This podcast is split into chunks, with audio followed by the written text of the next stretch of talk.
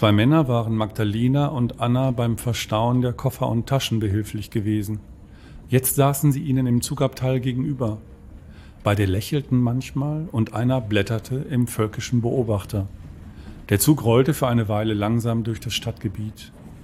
Dann wurde er schneller.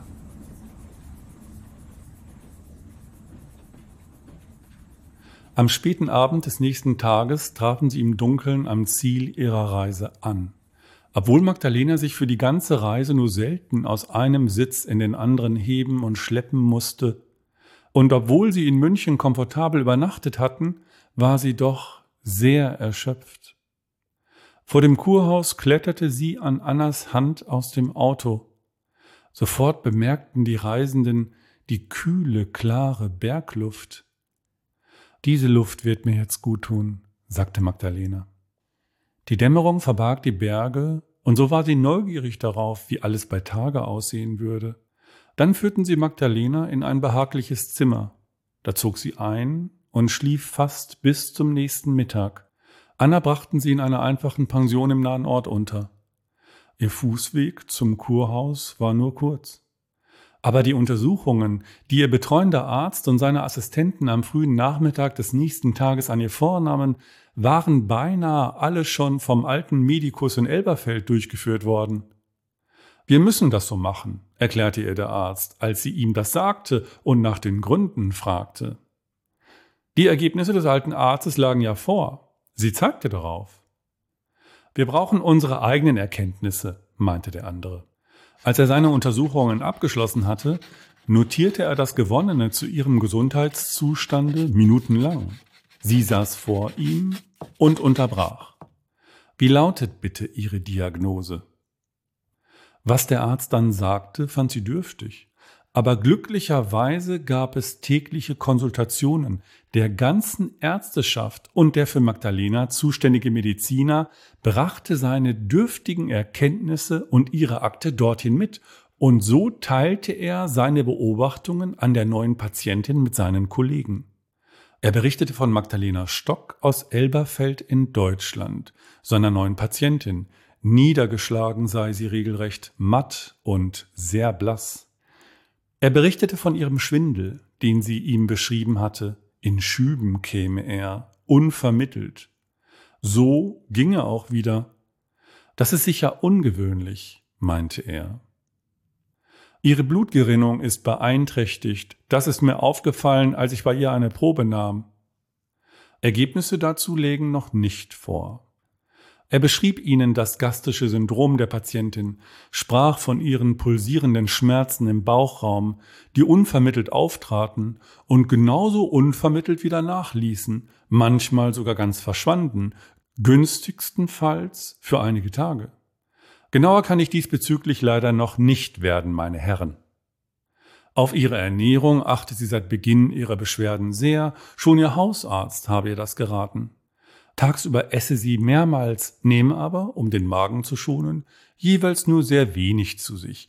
Gedünstetes Gemüse und Reis ernähre sie seither leicht und ausgewogen.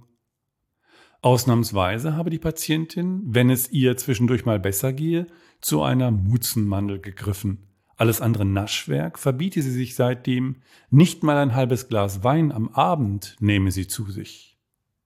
Nachdem die körperlichen Dinge von ihm aufgezählt und beschrieben worden waren, kam er zurück auf ihre Niedergeschlagenheit. Er sprach vom Trauerfall, der die Psyche der Frau beeinträchtigt haben dürfte, was sich wohl auch körperlich auswirkte. Für möglich halte ich hier natürlich, dass sich beides wechselseitig bedingt und verstärkt. Schließlich hat sie, was mir sehr leid tut, den Suizid ihres Vaters in ihrer Heimatstadt Hamburg zu verkraften, der ihr wohl sehr nahe stand. Schon in ihrer Jugend sei die Patientin für eine Weile trübsinnig gewesen, habe sich dann aber wieder gefangen. So gab er sie wieder. Mit seinem Bericht war er fertig. Er lehnte sich abwartend und erwartungsvoll zurück, und dabei sah die anderen an. Ich bin gespannt, was Sie damit nun anfangen, verehrte Kollegen. Die anderen hatten sich alles angehört, sie zogen dies und jenes in Erwägung und schlossen das meiste wieder aus. Das kann alles sein, sagte einer. Als es dann still wurde im Raum, weil alle nachdachten, aber niemandem etwas einfiel, fragte einer doch überraschend und etwas ausgelassen, Und was sind Mutzenmandeln? Hierauf wusste Magdalenas Arzt nichts Genaues zu sagen. Eine besondere Mandel, vielleicht besonders zubereitet, spekulierte er. Einer war unter ihnen, der das erklären konnte. Er wusste auch zu erzählen, dass sie gewiss harmlos waren. Wir müssen die Patientin weiter beobachten, sprach der leitende Arzt dann etwas resigniert, und mit diesen Worten vertagte er den Fall der Magdalena Stock bis zur nächsten Sitzung. So fuhren sie fort mit einem anderen Patienten.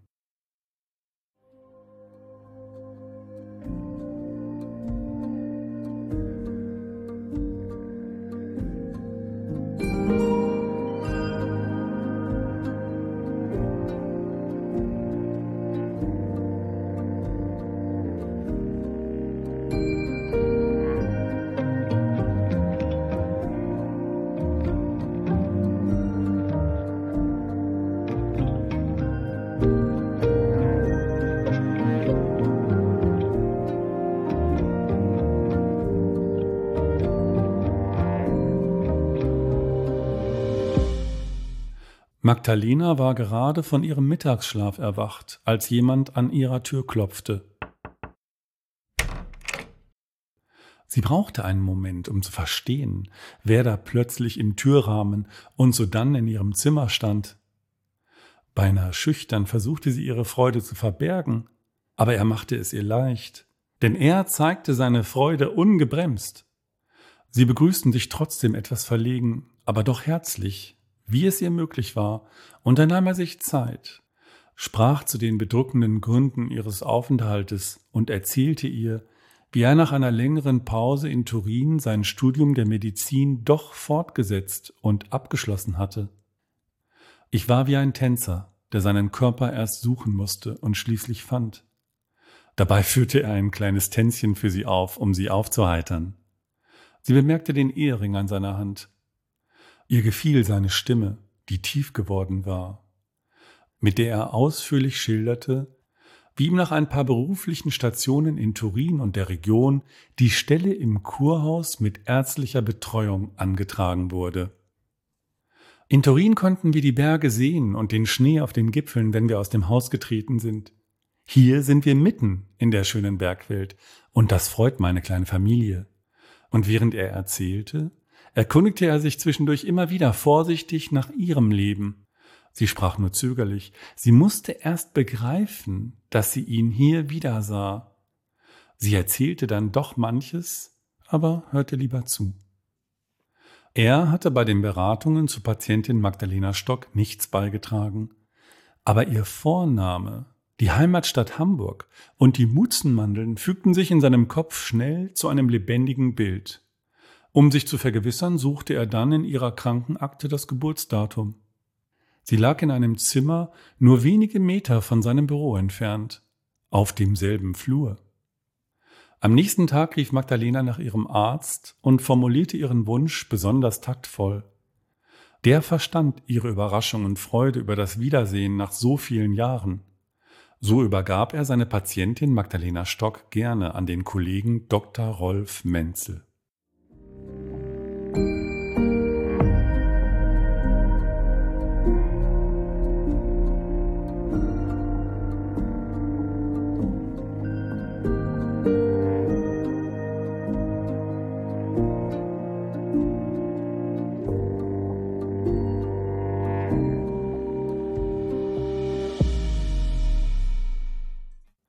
Rolf untersuchte sie gründlich, akribisch überprüfte er, was bisher getan und erkannt worden war. Aber erst nach zwei weiteren Tagen erhielt er die Ergebnisse der Blutuntersuchungen. Erst dann konnte er diese Ergebnisse einbeziehen. Dann stand er vor ihrem Bett, um anzuheben, ihr die Einsichten und Schlüsse zu erklären, die er selbst und seine Kollegen daraus und aus allem gezogen hatten, was zu ihrer Krankheit zusammengetragen wurde und der Ärzteschaft verständlich geworden war. Da klopfte Anna an der Tür und brachte der Magdalena wieder die Post. Regelmäßig wurde ihr die aus Elberfeld nachgeschickt. Diesmal ist es ein Paket direkt aus Hamburg von ihrer Mutter. Anna reichte der Magdalena das Kuvert. Ein großer Umschlag, sagte sie. Magdalena nahm ihn an sich und öffnete ihn sofort. Darin ein weiteres Kuvert, das verschlossen war. Für Magdalena stand darauf. Sie erkannte die schöne Handschrift ihres Vaters. Auf einem kleinen Zettel, der dabei lag, schrieb ihr die Mutter. Diesen Nachlass des Vaters habe ich versiegelt und an dich adressiert in seinem Schreibtisch gefunden. Sie schickte herzliche Grüße und wünschte ihrer Tochter beste Genesung. Magdalena drehte und wendete die versiegelte Post und betrachtete das Kuvert von allen Seiten. Sie wusste nicht so recht, was sie davon halten sollte. Dann legte sie es zur Seite. Rolf hatte gewartet, aber nun kam er sofort zum Wesentlichen. Meine Kollegen und ich, er unterbrach sich und betonte, wir haben uns das auch alles gemeinsam angesehen. Wir kommen zu demselben Ergebnis und sind uns jetzt sicher. Du hast ganz typische Vergiftungssymptome. Magdalene erschrak, als sie das hörte. Anna verließ kontrolliert und ruhig das Zimmer.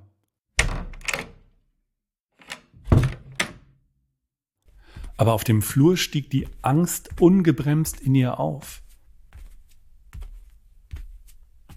Alle Gedanken, so verwegen sie auch waren, können auch von anderen gedacht werden. Das war ihre Lektion. Das Blatt hatte sich für sie gewendet. Nur ein Schritt fehlte ihnen. Sie waren also wieder allein und so wiederholte Rolf für Magdalena und führte dann noch weiter für sie aus. Das ist eine Vergiftung und du hast dich nicht bei nur einer Mahlzeit vergiftet. Das war wiederholt. Denn sonst wärst du jetzt entweder tot oder alles wäre jetzt vorbei und du wärst schon wieder ganz gesund. Er trat näher. Dich will jemand vergiften, Magda. Jemand will dich umbringen. Freimütiger konnte er es nicht sagen.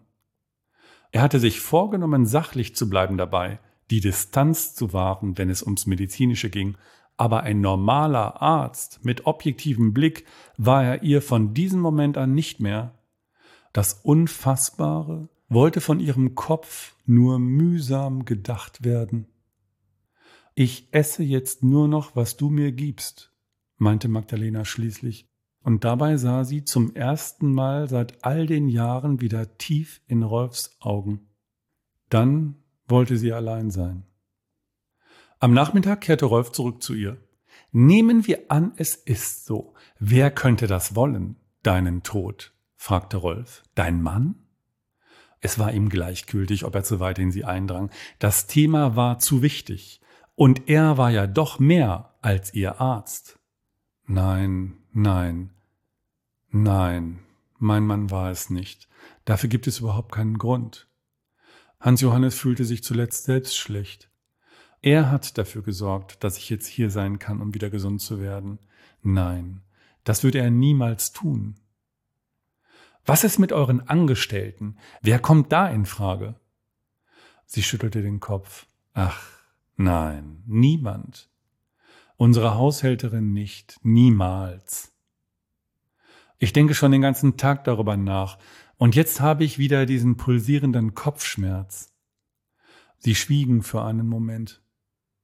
Dann sprach sie es vorsichtig aus. Anna, sagte sie leise. Vielleicht Anna, wiederholte sie. Welche Motive könnte sie dafür haben? Wie kommst du auf Anna? Rolf drängte sie weiter, wollte verstehen. Magdalena erzählte ihm dann, dass Annas Mutter Jüdin war und wie ihr Vater sich rührend um Annas Ausbildung gekümmert habe und wie es eingefädelt wurde und sich zugetragen hatte, sie als Hausangestellte in Elberfeld aufzunehmen, um sie zu schützen und den Nachstellungen und Belästigungen zu entgehen, die für sie und ihre Mutter in Hamburg unerträglich geworden waren. Mein Schwiegervater und ich haben sie eingestellt. Mein Vater hatte die Idee. Sie sah aus dem Fenster und betrachtete die schönen Wiesen und Berge und die Schatten der Wolken, die langsam über sie hinwegzogen. Damit hat er sie gerettet, sagte sie. Dann bist du jetzt die Einzige, die weiß, dass Anna in Gefahr ist? Mein Mann weiß es auch. Ich habe es ihm erzählt. Ich glaube nicht, dass er sie verraten würde. Er mag sie. Wenn es eben geht, wird er sie halten. Er mag sie? Oh ja, bekannte Magdalena. Er ruft sie dauernd zu sich, und wenn sie im Raum ist, kleben seine Augen an ihr, an ihren Formen. Ständig verdreht ihm das den Kopf. Dabei tut sie gar nichts dafür. Das ist meine tägliche Demütigung. Alle im Haus wissen das. Er will sie. Das ist nicht nur ihr Körper. Ich glaube, der ist wirklich in sie verliebt. Ich spüre das. Und ich sehe es. Ich wollte sie anders einsetzen, weit weg von ihm. Aber der denkt gar nicht daran. Er hat einfach wieder alles geändert, was ich mit unserer Haushälterin besprochen hatte. Aber wie kommst du auf sie? Rolf ließ nicht nach und mit seinen Fragen half und führte er Magdalena. Sie könnte glauben, dass ich sie entlassen will. Bei jeder neuen Stelle müsste sie ihre Papiere vorlegen, und die passen nicht in die Zeit. Sprich mit Anna Magdalena, du musst das aufklären. Ich würde sie nicht entlassen, aber Hans, der würde sie widerwillig opfern, wenn es sein müsste. Aber du hast es ihm trotzdem erzählt. Ich war verletzt und wollte, dass es aufhört. Dafür musste ich offen sprechen, was alle verschweigen. Auch er und ich hatten das verschwiegen. Im Keller führen sie Strichlisten auf der Tafel und da machen sie sich lustig über mich. Einmal hat er sie 26 Mal gerufen. Rolf. 26 Mal. Nur an einem einzigen Tag. Auch ins Fabrikbüro hat er sie kommen lassen. Wer weiß, was sie da schon gemacht haben. Ich habe es mit meinen eigenen Augen gesehen, überall Striche auf der Tafel, furchtbar. Dann zögerte sie. Ich brauche nicht mit ihr zu sprechen. Sie wird doch alles abstreiten, und wie soll ich ihr jetzt noch vertrauen? Jetzt muss sie wirklich gehen. Woher hat sie überhaupt das Gift? Wie hat sie das angestellt? Fragte Rolf. Ich weiß es nicht. Ich habe Angst. Bitte schick sie weg erwiderte Magdalena. Dann schwiegen sie für eine Weile und manchmal sahen sie sich an. Magdalena verfasste dann ein Kündigungsschreiben und steckte es zusammen mit etwas Geld in einen Umschlag. Rolf verfügte beim Personal der Rezeption ein Hausverbot für Anna und wies dort an, ihr das Kuvert auszuhändigen. Doch auch nach einer Woche lag der Umschlag noch da.